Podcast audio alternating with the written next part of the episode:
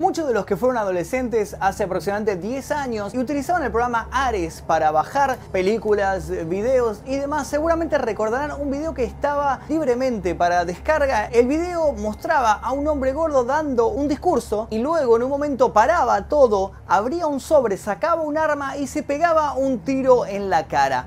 Acto seguido la sangre volaba por todos lados, el hombre se desplomaba, la cámara continuaba mostrándolo con toda la sangre chorreando a través de su nariz y su boca, una imagen muy muy fuerte y nosotros guiados por el morbo nos quedábamos mirando azorados, completamente perturbados esa imagen. Pero ¿quién era este hombre y por qué tomó esta drástica decisión? Hoy les voy a contar la historia real del suicidio más famoso de internet, la muerte de Bud Dwyer. Este hombre era un político estadounidense nacido en 1939 en Missouri. Hizo carrera política en Pensilvania, ocupando cargos de parlamentario, senador y tesorero nacional.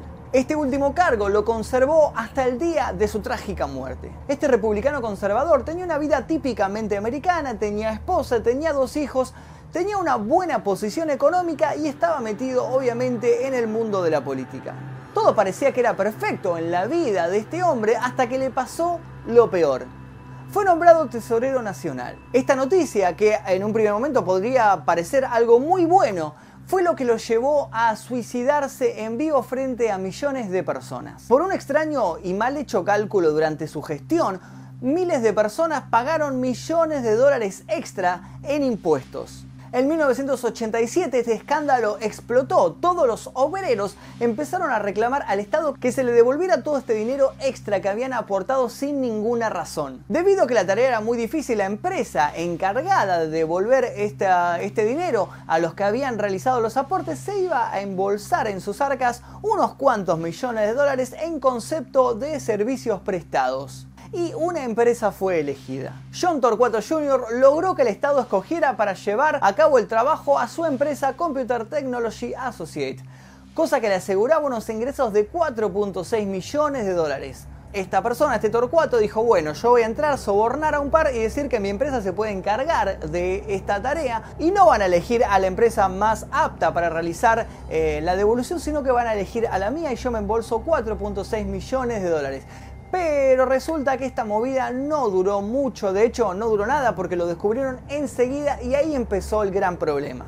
Su abogado William Smith le aconsejó que para que el problema no fuera solo para él, le aconsejó que cargase el muerto sobre alguien. Y este alguien fue precisamente Bob Dwyer. Así que John Torquato Jr., para librarse un poco de las acusaciones, para no quedar como el único que realizó una estafa, dijo que Bob Dwyer había aceptado soborno eh, para elegir a su empresa como la adecuada para realizar esta tarea. Para evitar el escándalo público, el Procurador General de los Estados Unidos ofreció un pacto a Dwyer.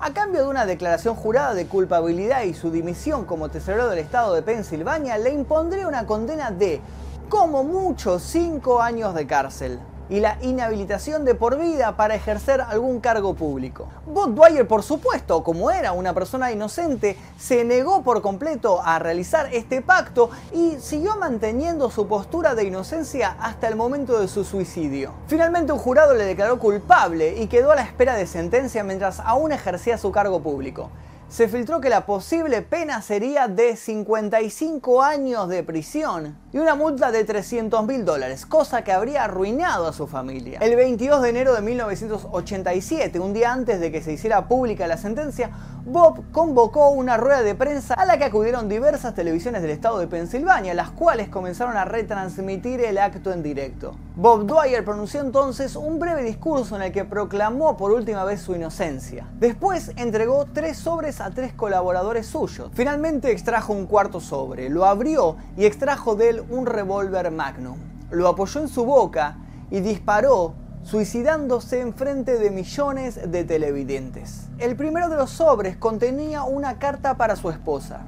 El segundo de los sobres contenía una cédula de donación de órganos. El tercer sobre contenía una carta para el gobernador de Pensilvania, Bob Casey, quien había asumido el cargo dos días antes. Sus últimas palabras fueron, por favor, abandonen esta habitación si esto les agravia. Unos instantes después, al ver que la gente intentaba acercarse para impedir su suicidio, dijo, retrocedan o esta cosa lastimará a alguien. Todo esto sucedió en directo frente a las cámaras de televisión. Dio la casualidad que ese día no había clases, así que había muchísimos niños sentados frente al televisor y viendo cómo este hombre se volaba la cabeza. Ese día realmente cambió la vida de muchísima gente. Luego del suicidio de Bob Dwyer, su esposa Joanne se vio capacitada para recibir el dinero de la indemnización por su muerte. Este dinero equivalía a un monto de 1.28 millones de dólares. En el año 2010, el abogado defensor de John Torquato Jr.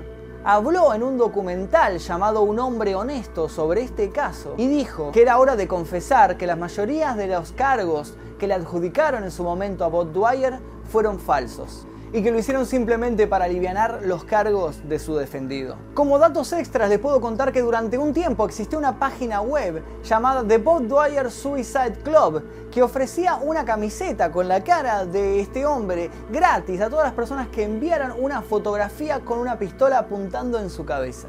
Numerosas bandas de música, videojuegos, cómics, libros, series y demás hicieron referencia a este suicidio, que como pueden ver influyó de manera gigantesca en la cultura popular. No voy a poner el video obviamente y al que se le ocurra buscarlo le voy a advertir que no debería hacerlo, ya que realmente es muy muy traumático. Si bien hace años que no lo veo, todavía quedan en mi cabeza las imágenes de este suicidio. Mi nombre es Magnum Mephisto y los invito a dejar like en este video. Si superamos la meta de 3000 likes en este video, voy a subir un nuevo video con esta temática. Los invito también a seguirme en todas mis redes sociales, eh, tengo Facebook, Twitter, Instagram. Los invito a escuchar todas mis canciones en Spotify y también a pasar por Mercado Libre donde pueden conseguir todas mis remeras. Tienen este modelo, este y también este modelo. Les llega por correo a su casa sin ningún tipo de esfuerzo. Les dejo el link aquí debajo. Nosotros nos veremos en el próximo video de la historia real.